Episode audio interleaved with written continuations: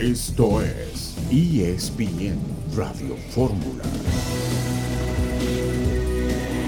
Un saludo en este martes 12 de julio de 2022. Estamos aquí en esta emisión multimedia de ESPN Radio Fórmula. Héctor Huerta, buenas tardes. Hola Betito, ¿cómo estás? Qué gusto saludarte igual que John. Eh, pues aquí con, con la consumación del fracaso de la selección femenil el día de ayer en este partido contra Estados Unidos, que había una levísima esperanza de un repechaje y finalmente no se consigue nada y se va el equipo con tres derrotas y cero goles a favor. Y Charlín Corral en el Pachuca haciendo goles, anoche hizo el primero de la temporada, el 3-0 que selló la victoria sobre el Puebla y bueno, no fue convocada por Mónica Vergara esta selección. Sí, qué fracaso de la selección eh, femenil. Se completó el fracaso allá en Monterrey. Santiago Romeño, está cerca del Guadalajara, pero falta todavía que se concrete el eh, pase de Chofis López al equipo del Pachuca. Por cierto, Grupo Pachuca adquirió el 51% del Real Oviedo de la Segunda División de España, un equipo que lleva más de 20 años en Segunda División, que tiene mucha tradición, y Grupo Pachuca entra al mercado del fútbol español con este equipo del Oviedo. John, buenas tardes. Tiger criticó a los eh, desertores de la PGA. Sí, ¿cómo estás, Beto, Héctor? Un saludo. Sí, Tiger dice que, que si le vas solamente por el dinero, ¿con qué ganas y qué motivación vas a trabajar? A ver, la cantidad de dinero que se dio en el LIV es entendible. Habrá ser 60 millones de dólares y que puedas ganar 5 millones cada torneo que juegas. Pero sí, hay otros que quieren el legado, los trofeos, la historia. No sé en qué va a terminar, va a terminar en demandas. Allá estaremos en el Open Championship, Dios mediante, desde el viernes. Ya les contaré todos los chismes. Y Beto, nuestro productor Vicente Navarro va a recordar las épocas del 96, cuando surgió ESPN 2 y transmitíamos el béisbol de la Liga Mexicana. Pues hoy vamos a tener a un gran empresario, un gran hombre que ha hecho por, el deporte regio. Pepe Mais escribió un libro, Su vida hasta extra innings Vamos a ver si nos toma la llamada y hablar con Pepe Mais de los Sultanes, el que fuera campeón de las ligas pequeñas hace muchos años representando a México.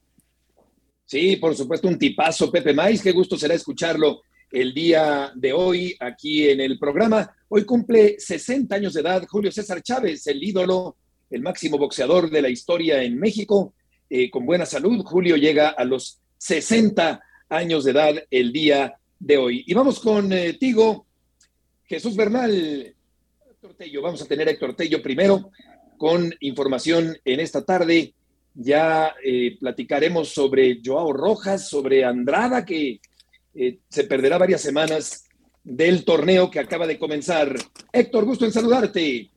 Saludos Beto, más adelante los ecos del rotundo fracaso del tri femenil en el premundial de CONCACAF y la actualidad de ambos equipos regios rayados con lesiones y bajas importantes. Tigres vuelve a ausentarse Luis Quiñones. Le tenemos los detalles más adelante. Sí, se volvió a ausentar Quiñones y Joao Rojas eh, queda fuera ocho meses por lesión, ligamento cruzado anterior de la rodilla izquierda, llegando y lesionándose Joao Rojas en el fútbol mexicano. Y ahora contigo, Jesús Bernal, con información de Ormeño allá en Guadalajara. Saludos Beto, buena tarde. Santiago Ormeño ya hizo las pruebas físicas y médicas para convertirse en refuerzo de las Chivas. Sin embargo, la confirmación de este movimiento está detenida. ¿Quieren enterarse por qué? Quédense más adelante para platicarlo. Gracias Jesús por este avance de la información. Así que está en, eh, veremos todavía la concreción, Héctor, de la llegada de Ormeño, ya digamos firmado, porque ya por lo pronto está en Guadalajara el atacante mexicano que defiende los colores de la selección de Perú. Hay que darle una espulgadita bien al asunto de por qué Chofis no quiere firmar con el, con el Pachuca, Beto.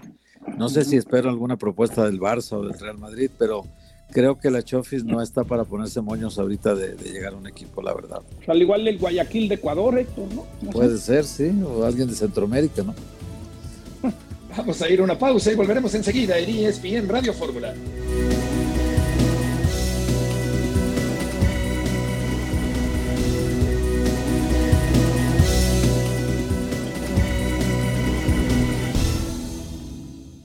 Es evidente que es una noche muy difícil para, para todas. Creo que, que, nadie esperaba esto. Y si la prensa o la gente queréis buscar culpables, me podéis perfectamente buscar a mi culpable. Así que podéis bombardearme a mensajes, a Instagram, Twitter, todo lo que, lo que queráis, medios, perfectamente, no, sin ningún problema.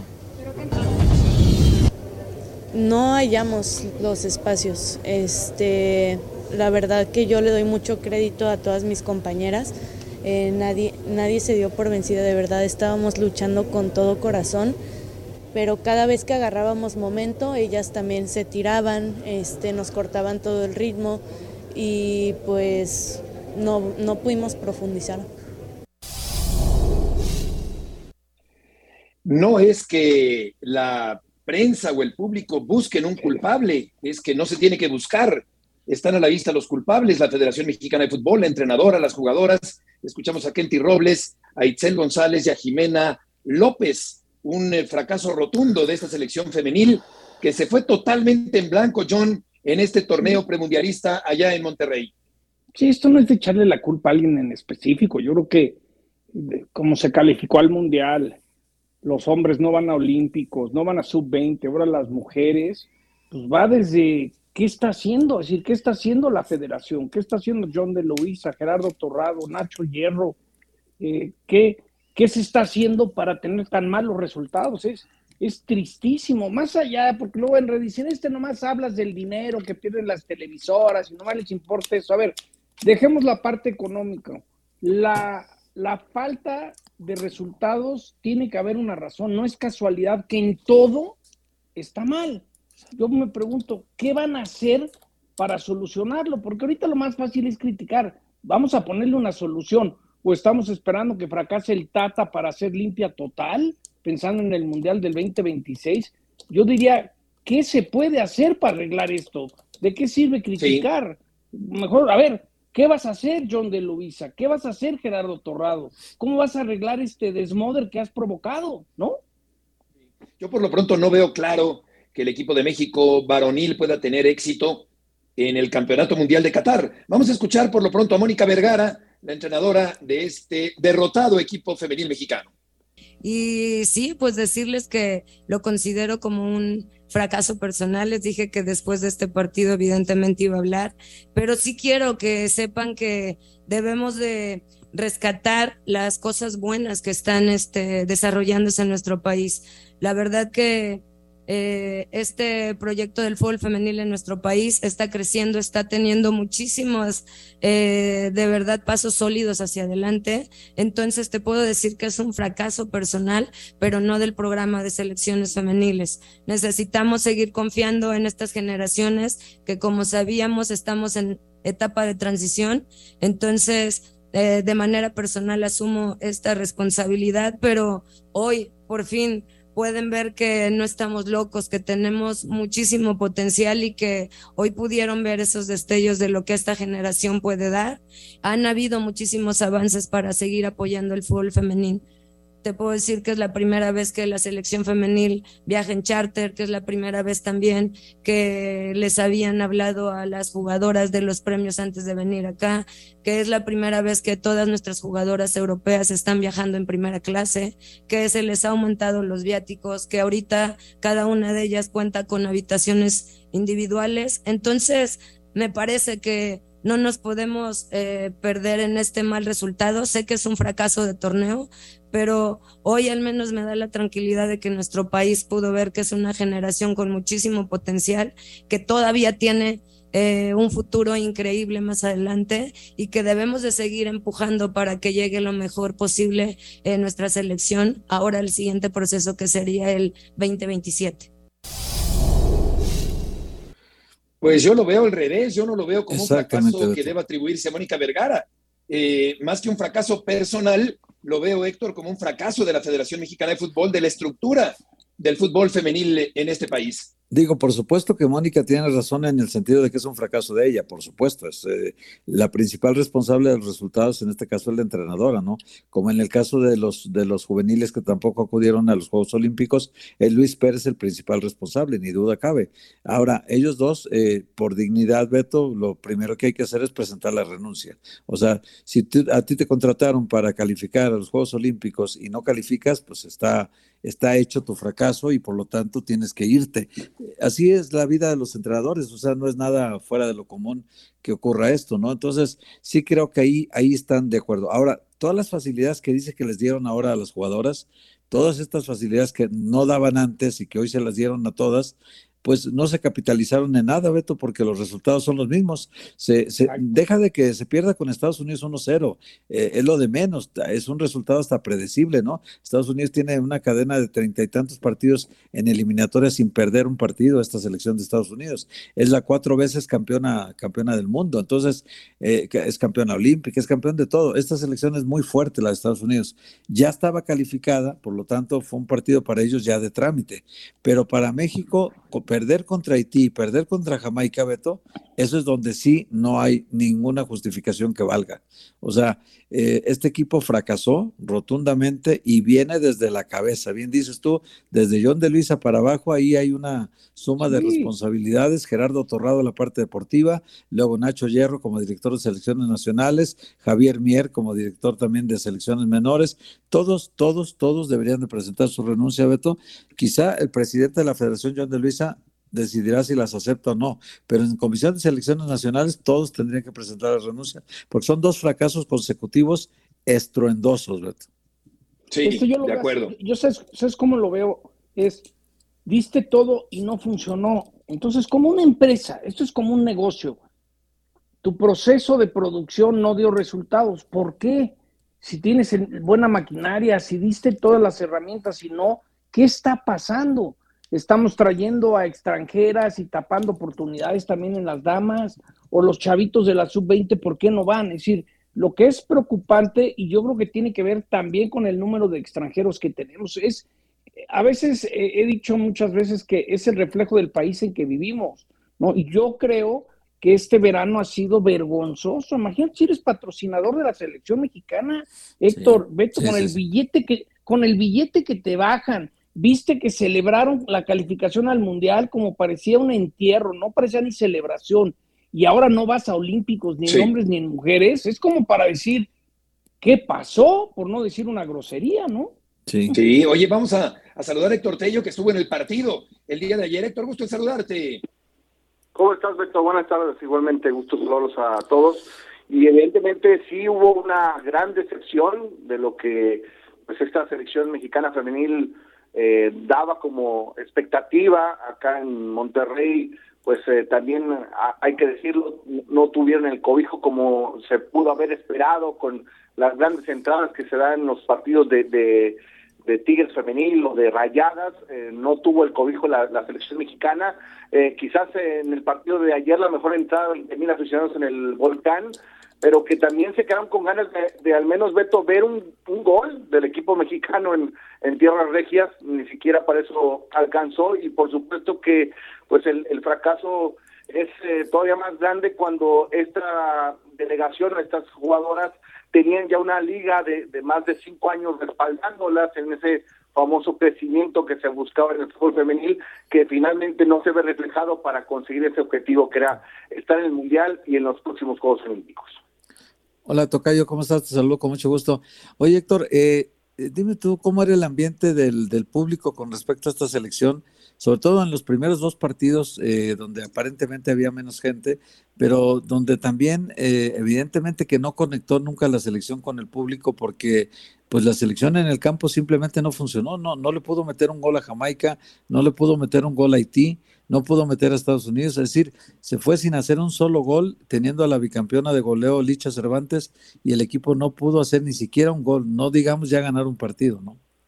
Sí, de acuerdo, saludos Tocayo, pues eh, desde un principio se esperaba que, que pudiese ser esa, esa conexión, un empuje para el equipo mexicano, eh, y además del, del, del, funcionamiento que nunca fue lo que lo que se esperaba o lo que podía pensar la afición de, de, de Monterrey, eh, tengo que añadir las altas temperaturas que se han vivido durante este torneo y, el reconocimiento para sí, para todas las escuadras en general, jugando eh, alrededor de las 6 de la tarde a 38, 40 grados, sensación térmica de arriba de 40 grados de temperatura. Eso también reflejó, pues eh, quizás no, no el impacto que se, que se podía prever en las tribunas con, con entradas bajas y, y si le sumamos a esa, esa falta de, de conexión entre campo y tribuna, pues eh, nunca se terminó de tener ese factor que, en un principio se pudo haber planeado, ¿no? Que esta afición que consume mucho fútbol durante todo el año le diera ese empuje al, tricolor. Oye, Héctor, yo comentaba que, que fui al partido de Rayados América y me sorprendió el calor adentro a nivel de cancha, que era injugable y hoy me puse a averiguar, dicen que hay equipos que ya formalmente se han quejado que no hay ventilación, que, que, no se puede jugar los últimos minutos de un segundo tiempo cuando visitas a Rayado con el clima y, las circunstancias del estadio. ¿Tú qué has escuchado de esas quejas de otros equipos? Sí, John, ¿cómo estás? Eh, de hecho, desde torneos anteriores se ha trabajado por parte de la directiva de Monterrey en instalar eh, una especie de, ventilación. Héctor, perdona interrumpirte. Vamos a una pausa y volveremos contigo allá en Monterrey.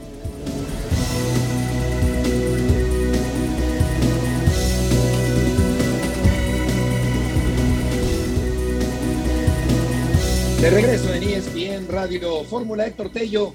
Te preguntaba John por el eh, sauna allá en Monterrey. Sí, Beto, bueno, pues eh, el, tema con la ventilación se ha trabajado desde torneos anteriores.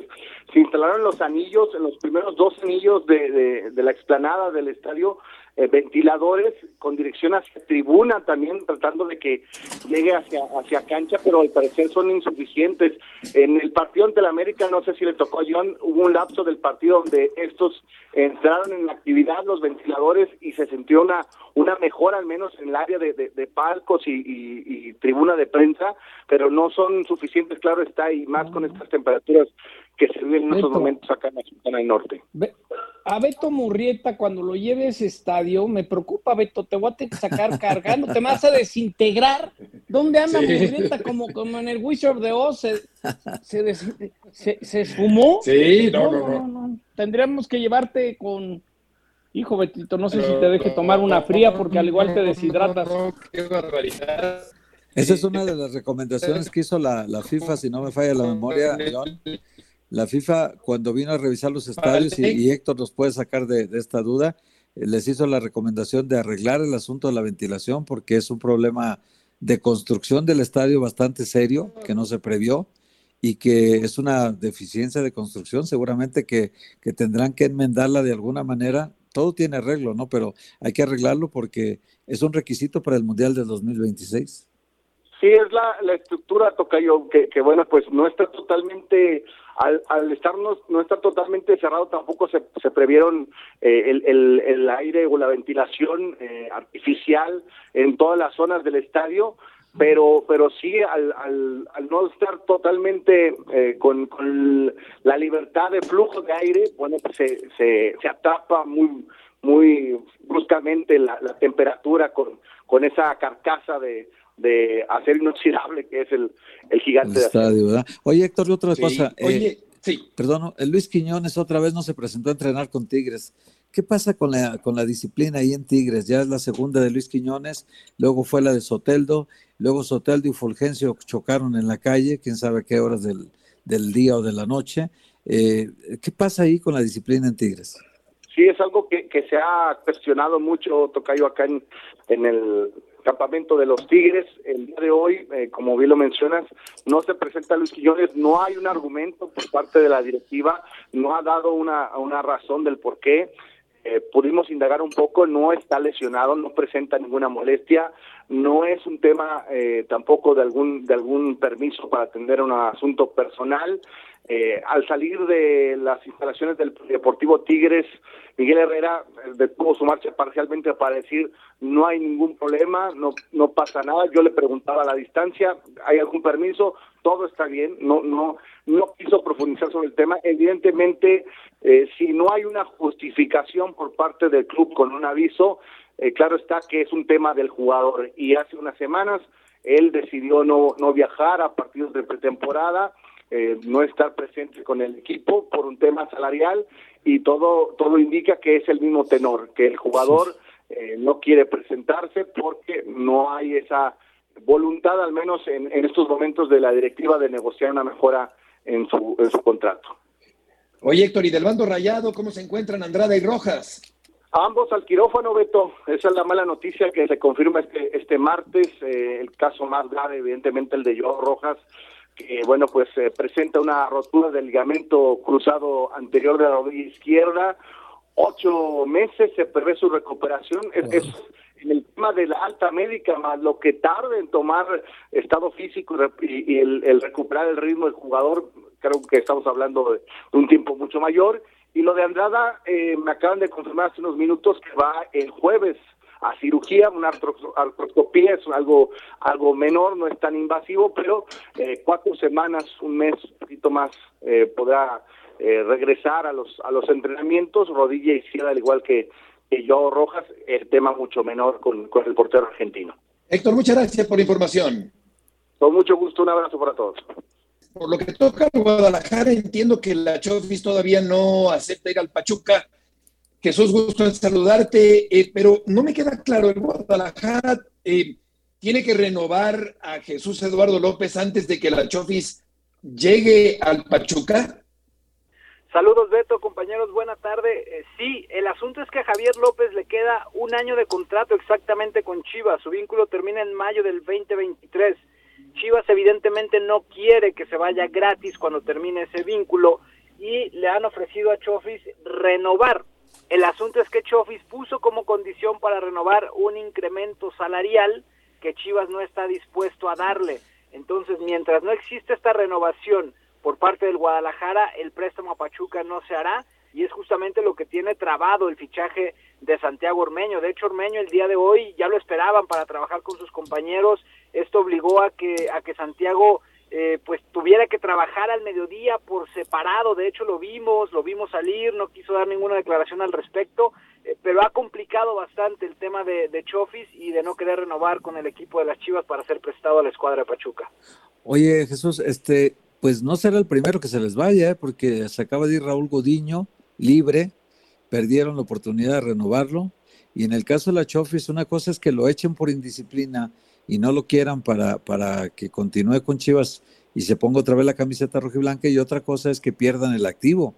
Están muy cerca de perder otro activo y eso creo que ahí es muy de la oficina de Ricardo Peláez todo esto, ¿no? Sí, Héctor, buenas tardes. De hecho, la, la postura de Javier Eduardo es esa, ¿eh? o sea, él, está dispuesto a quedarse hasta sin equipo y cobrar su año de contrato y después ser agente libre. Eh, él, él está en esa posición si es que no le llega el incremento. El asunto es esta parte, ¿no? Donde bien lo mencionas, por indisciplina lo han relegado del equipo, pero tal parece que como activo tampoco lo quieren perder, ¿no? O sea, es como no queremos que te vayas gratis, pero tampoco te vamos a utilizar. Entonces, están en ese tema me, me, me platican incluso que ya ha escalado un poquito una cuestión personal por el trato que ha sentido Javier Eduardo López que le ha dado la directiva en los últimos años, donde ha tenido oportunidad de regresar, porque el cuerpo técnico de Marcelo, por ejemplo, lo solicitó, pero ha sido el dueño de Chivas, Amaury que no lo ha querido, de la disciplina dijo no más. Fíjate que yo te quería preguntar de Alexis Vega, porque cuando comenté hace una semana en el programa que el español de Barcelona estaba echando ojo, me quedé pensando si ese abrazo en redes sociales de Amauri y Alexis Vega fue, fue real o fue como, bueno, me quedo, pero si encuentro a alguien que me quiera, me tienes que soltar, si no, no firmo y me acabo yendo libre. ¿Tú qué opinas de cómo se queda Alexis Vega? Si realmente llegaron a un gran acuerdo para Chivas o él todavía manda su futuro. No, hoy, hoy Alexis Vega sí está muy amarrado con el Guadalajara por el tema del sueldo. O sea, si, si al final Alexis Vega llega a cobrar el contrato completo, será el mejor pagado en la historia de la institución. Y era algo que él buscaba. Más, más que el hecho de salir, que, que tenía la posibilidad, evidentemente, sobre todo por la vitrina que pudiera representar el Mundial de Qatar, lo que él quería era asegurar su futuro, muy asesorado por la gente que lo representa y estiraron la liga lo más que pudieron hasta que consiguieron pues torcer el brazo de Chivas literalmente, ¿no? Porque eh, amarraron un contrato jugoso que lo hace hoy el jugador mejor pagado del club y que si lo llega a cobrar completo será el mejor pagado de la historia. Y ese tema, más allá de que hay cláusulas para Europa más bajas, la verdad es que complican su salida porque igualarle el sueldo es difícil. La verdad es que es muy difícil. Oye Jesús, eh, si Chofis no fuera al Pachuca, ¿se caería definitivamente lo de Ormeño o habría una solución para que Santiago eh, se convirtiera en jugador del Guadalajara? Digamos, Beto, que esta negociación podría terminar. ¿Cuál es la opción de Chivas? Pagar el préstamo. Eh, digamos que fue un es un intercambio, ¿no? O sea, yo te mando a Chofis, a Pachuca, tú me mandas a Ormeño de León a Chivas y quedamos a mano durante ese año de préstamo de los dos jugadores, ya después veremos qué sucede. Pero si Chofis continúa con esta situación y la directiva del Guadalajara no llega a un acuerdo con él, habría que pensar en poner dinero por el préstamo para que Ormeño se quede, porque él ya está acá, ya hizo pruebas físicas, ya hizo pruebas médicas y hoy se presentó a trabajar por separado en Verde Valle. Entonces nada más está esperando que le den el sí para enfundarse en la casaca del Guadalajara. Sí, pareciera que le van a decir al patrón a Mauri, perdón patrón, no se dio, va a tener que sacar la chequera, ¿no? Sí, es, sí esa es la solución, esa es la solución que existe, que paguen por el préstamo. Bueno, pues así está la situación con Chivas y eh, gracias Jesús por la información. Pues mira, eh, yo creo que, que, ya para que no se le cayera lo de, lo de Santiago Ormeño, Héctor, pienso que a lo mejor eh, si López se pone necio, a lo mejor sí, lo que dice John, tendría el Guadalajara para no pegar el petardo de que no se concretara lo de Ormeño, tener que sacar un dinero aparte para tratar de asegurar a Santiago Ormeño con las Chivas. Fíjate que yo, yo veo un problema, Beto, este, en el caso de la Chofis. Eh, debería de estar agradecido con que alguien ahora le ofrezca trabajo, Beto, porque en realidad ha sido en México, su, su figura tiene muchos tintes de indisciplina, de constantes inactividades, de, de irregularidad. Y, más o menos en San José encontró un oasis allá y, tuvo una temporada muy buena, una, una nada más, Beto. Después lo echaron del equipo prácticamente. Entonces hoy que le ofrece el Pachuca, además yo no sé cómo se puede adaptar al Pachuca porque eh, Guillermo Almada es muy exigente y quién sabe si la Chofi sea tan disciplinado que encaje en ese equipo. Vamos a ir a una pausa y volveremos enseguida. Huerta, Sotcliffe y Murrieta en esta tarde en ESPN Radio Fórmula.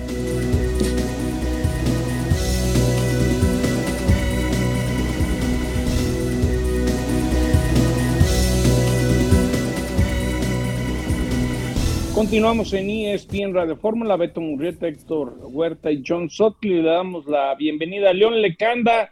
León, buenas tardes. Este, y Dani Alves va a llegar ahorita, va a llegar en un mes, va a llegar en seis meses. ¿En qué, en qué va lo de Dani Alves? Porque pareciera que es como, como lo que nos las han platicado, platicado y platicado, y como que la novia no llega al altar.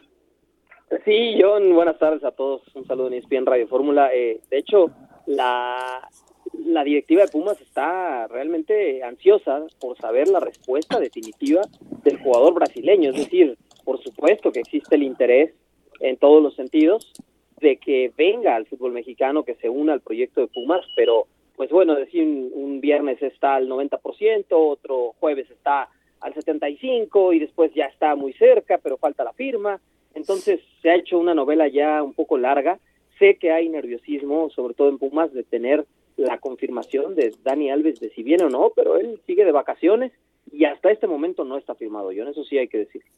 Oye, este León, eh, ¿no será este caso del jugador que le dice a todos que sí, pero no les dice cuándo?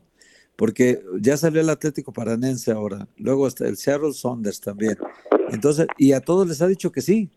O sea, el Paranaense ya le dijo que sí porque va a involucrar un pago del, del Sao Paulo pendiente con él. Eh, pero a Pumas ya le dijo que sí. Y al Seattle Sonder entiendo que también les dijo que sí. Es decir, él, él, tiene todas las velas encendidas. Al final de cuentas... a ver, dime, al final de cuentas, ¿cuál es la verdad?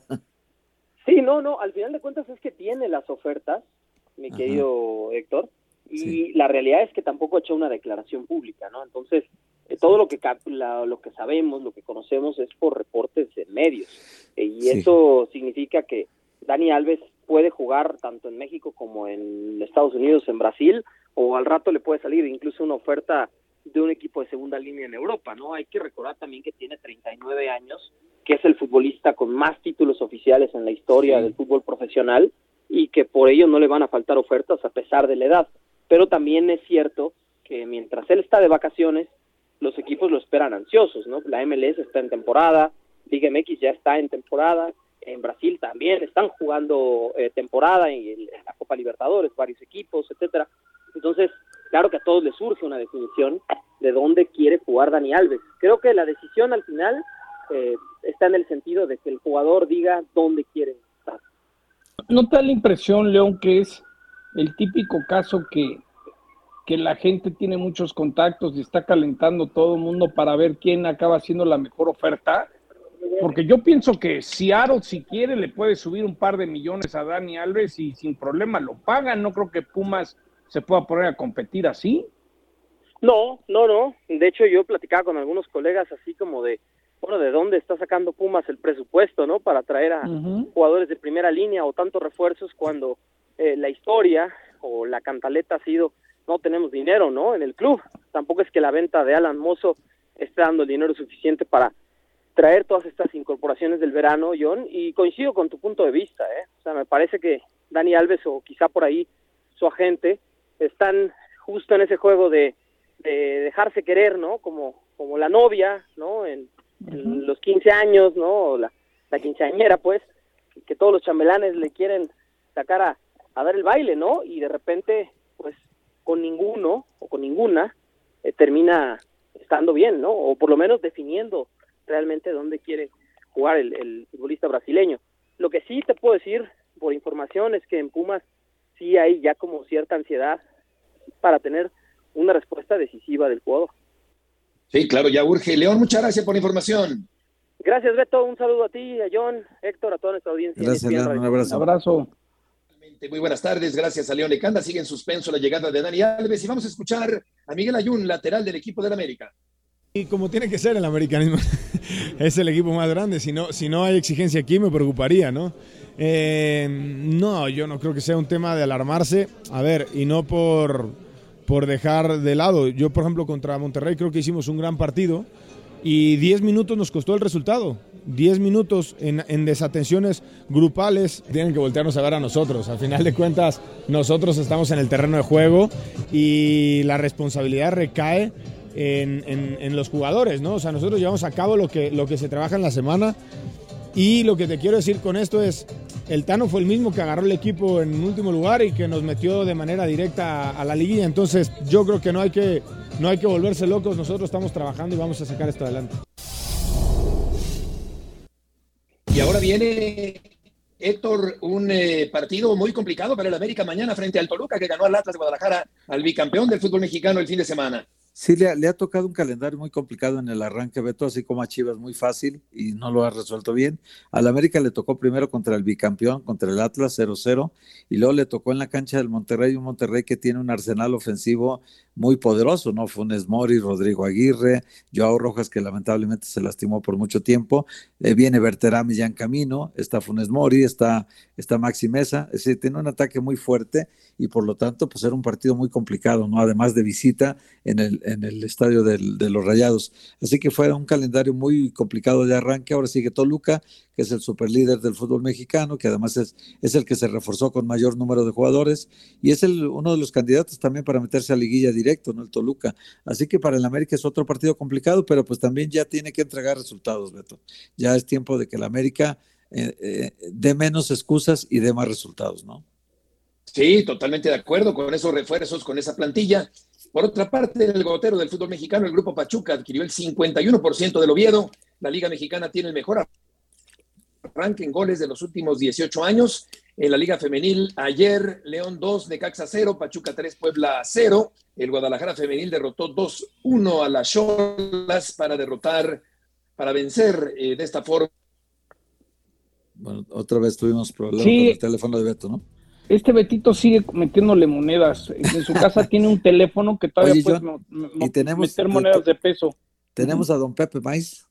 Sí, un gusto saludar a, a José Maiz, Pepe Maiz. Don Pepe, le saludamos Beto Murrieta, Héctor Huerta y John Sutcliffe. Pepe, felicidades. ¿Qué nos puedes contar de tu libro que acabas de anunciar? Bueno, pues este, muy contento de que ya lo presentamos. Este, había, ya teníamos tiempo de estarlo queriendo pues lanzar y y coincidió que este año eh, cumplo 40 años ya como presidente de los sultanes y este mismo año también es el 65 aniversario del juego perfecto de Ángel Macías. Ese va a ser el próximo mes. Entonces, pues aprovechamos esta fecha para, pues, para lanzar el libro, que más que nada trae algunas anécdotas y cosas que aprende uno en el béisbol de liga pequeña, en el béisbol profesional, en la vida misma, y pues porque les gustan los jóvenes y todo. Pepe, ¿qué mensaje mandas con este libro a los jóvenes que están escuchando ahorita en el programa? ¿Por qué hay que leer el libro de Pepe May, su vida hasta extra innings? Bueno, mira, este, más que nada, que vean que son pequeños detalles, pero son muchos. Eh, algunos es que ahí nos damos cuenta que todos somos iguales, ahí eh, todos somos lo mismo, no hay ricos, no hay pobres, no hay nada, y todos estamos juntos para poder eh, trabajar hacia un solo objetivo. El, todas esas cosas que, que, se, que te enseña la vida, el trabajar en equipo, el ser disciplinado, el que es siempre el 100% de esfuerzo, el que nunca debe rendirse, que todos los sueños pueden realizarse, en fin, este creo que hay mucho mensaje para los niños. Este, hay algunas anécdotas, por ejemplo, la primera que enseñanza que tuve yo en mi vida de liga pequeña fue cuando llegamos a McAllen y el primer día me tocaba dormir a mí en, eh, en, el mismo cuarto junto con el verdugo Villarreal, que fue el cacho del juego perfecto, y cada quien estaba en una cama de tamaño queen size más o menos, y en la mañana que me levanto me lo encuentro tirado al suelo y le pregunto, oye, Norberto, ¿qué te pasó? ¿Te caíste? No, yo nunca he podido dormir, eh, yo nunca he dormido en una cama, estoy acostumbrado a dormir en el suelo. Y entonces, pues para mí a los 12 años, este, te imaginas esa impresión a los 12 años, pero ahí aprendí yo a que todos éramos iguales y ahorita a mí me sirvió mucho en mi vida profesional porque lo mismo es, eh, para mí es ahorita platicar con un peón, un albañil, un carpintero, un fierrero, lo que sea, que platicar con un presidente de la República. Para mí es lo mismo y los, y los trato igual, de la misma forma. Entonces, todos somos iguales, debemos ser humildes, sencillos, etcétera. Y otras, hay algunas otras anécdotas que después se a los muchachos. Este, a veces uno empieza a perder un poquito el piso y como mi, papá me, ubicó rápidamente, este, y son eh, cosas que vas aprendiendo eh, a través del béisbol y también me platico un poquito de, la familia, de los antepasados. Mi bisabuelo fue general y licenciado, fue gobernador del estado de Nuevo León y de Jalisco y a pesar de eso, pues eh, eh, no, nunca hubo dinero. En aquel tiempo eh, era otra cosa y me acuerdo que mi abuelita fue la primera que me enseñó a hablar inglés, me enseñó los cuadrados, era muy buena para las matemáticas y cosas de esas.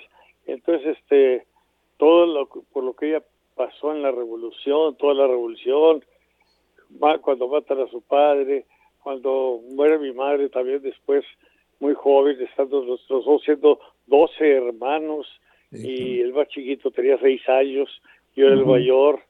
Eh, cosas que pasan en la vida, pero Qué bonito. yo creo que les, eh, te mandé uno con Pepe. Este, sí, ya aquí lo tengo. Aquí lo, me voy a subir un ah. avión el jueves y lo voy a leer completito. Sí, gracias por la dedicación, Pepe.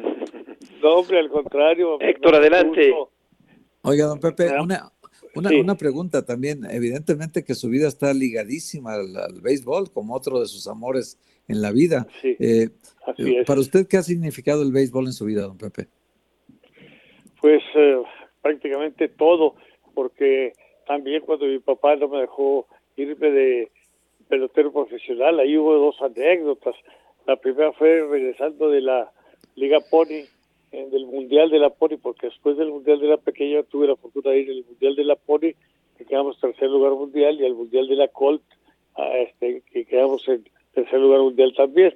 Pero regresando del Mundial de la Pequeña, de la Pony, me quiso firmar a Anuar Carabati para los sultanes de Monterrey.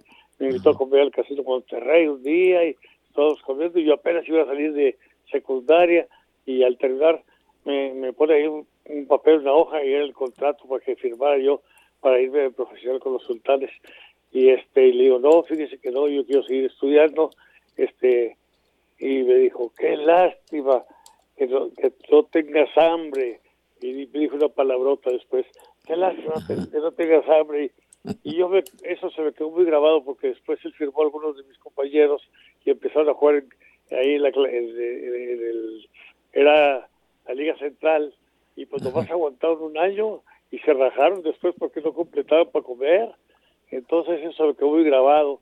Y luego también al regresar del Mundial de la Col, este, vinieron, a firmarme, me vio la Chita García y me recomendó con Dave García, scout de los Gigantes de San Francisco. me viene a firmar y ya paso todas las pruebas, yo feliz porque ya iba a firmar. Y ya con mi papá, y mi papá le dice, dos señores, él tiene que ser ingeniero y civil. ¿Cómo se me arrumó el mundo, no? Pues, cosas que pasan, pero que después uno se pone a razonar y creo que mi papá tenía toda la razón. Este, aparte me quería llevar de pitcher, no de fielder. Me decía, no, es que yo bateo. Y después eh, me puse a razonar ya más grande y dije, pues ¿cómo me vienen a llevar de fielder si los tres fielders están en Cooperstown? Willie Bates, Willie McCovey y Felipe Lu. ¿Dónde iba a jugar? Entonces, este, cosas que pasan que después se da uno cuenta. Entonces, aprende uno mucho de la vida. Sí, cómo no. Pepe, eh, soy Heriberto Murrieta, solamente para terminar, que se nos viene el tiempo encima. ¿Cómo consideras que está el béisbol mexicano actualmente? Bueno, actualmente hay mucha euforia, hay, mucho apoyo, realmente todos estamos echándole muchas ganas por mejorar el béisbol. Hay incluso la intención de, de que podría ampliarse de 18 a 20 equipos, no sé si el 2023-2024. Yo lo único que les recomiendo es que le den más oportunidad al jugador mexicano porque estamos abusando del jugador mexicano nacido en el extranjero o naturalizando demasiados jugadores y creo que eso no es conveniente porque después nos va a pasar como ha pasado en el fútbol soccer. Como en el fútbol, sí. Extranjerización galopante en el fútbol mexicano. delanteros mexicanos que metan goles porque todos son, son, son, eh, extranjeros. Entonces, que no nos pase lo mismo el béisbol. Porque sí, de acuerdo, hay que tomar nota. Oye, Pepe, te agradecemos muchísimo que hayas tomado esta llamada. Enhorabuena por el libro y un fuerte abrazo. Felicidades. que te vaya muy bien. Un fuerte abrazo para todos. Un, abrazote. Igualmente. Buenas tardes. Pepe Maiz, leyenda viviente de la pelota en México. Los goteros informativos, decíamos que el Grupo Pachuca adquiere el 51% del Oviedo. La Liga Mexicana tiene el mejor arranque en goles de los últimos 18 años. El Guadalajara femenil derrotó 2-1 a Cholos para cerrar la jornada 1 del torneo. Vela y Chicharito encabezan la MLS para el Juego de Estrellas. Gareth Bale elogia Vela en su presentación con el equipo de Los Ángeles. El DC United anuncia que Wayne Rooney es su nuevo técnico. Lewandowski se presentó a las pruebas médicas y físicas del Bayern Múnich. Rodri, renovado con el Manchester City hasta 2027.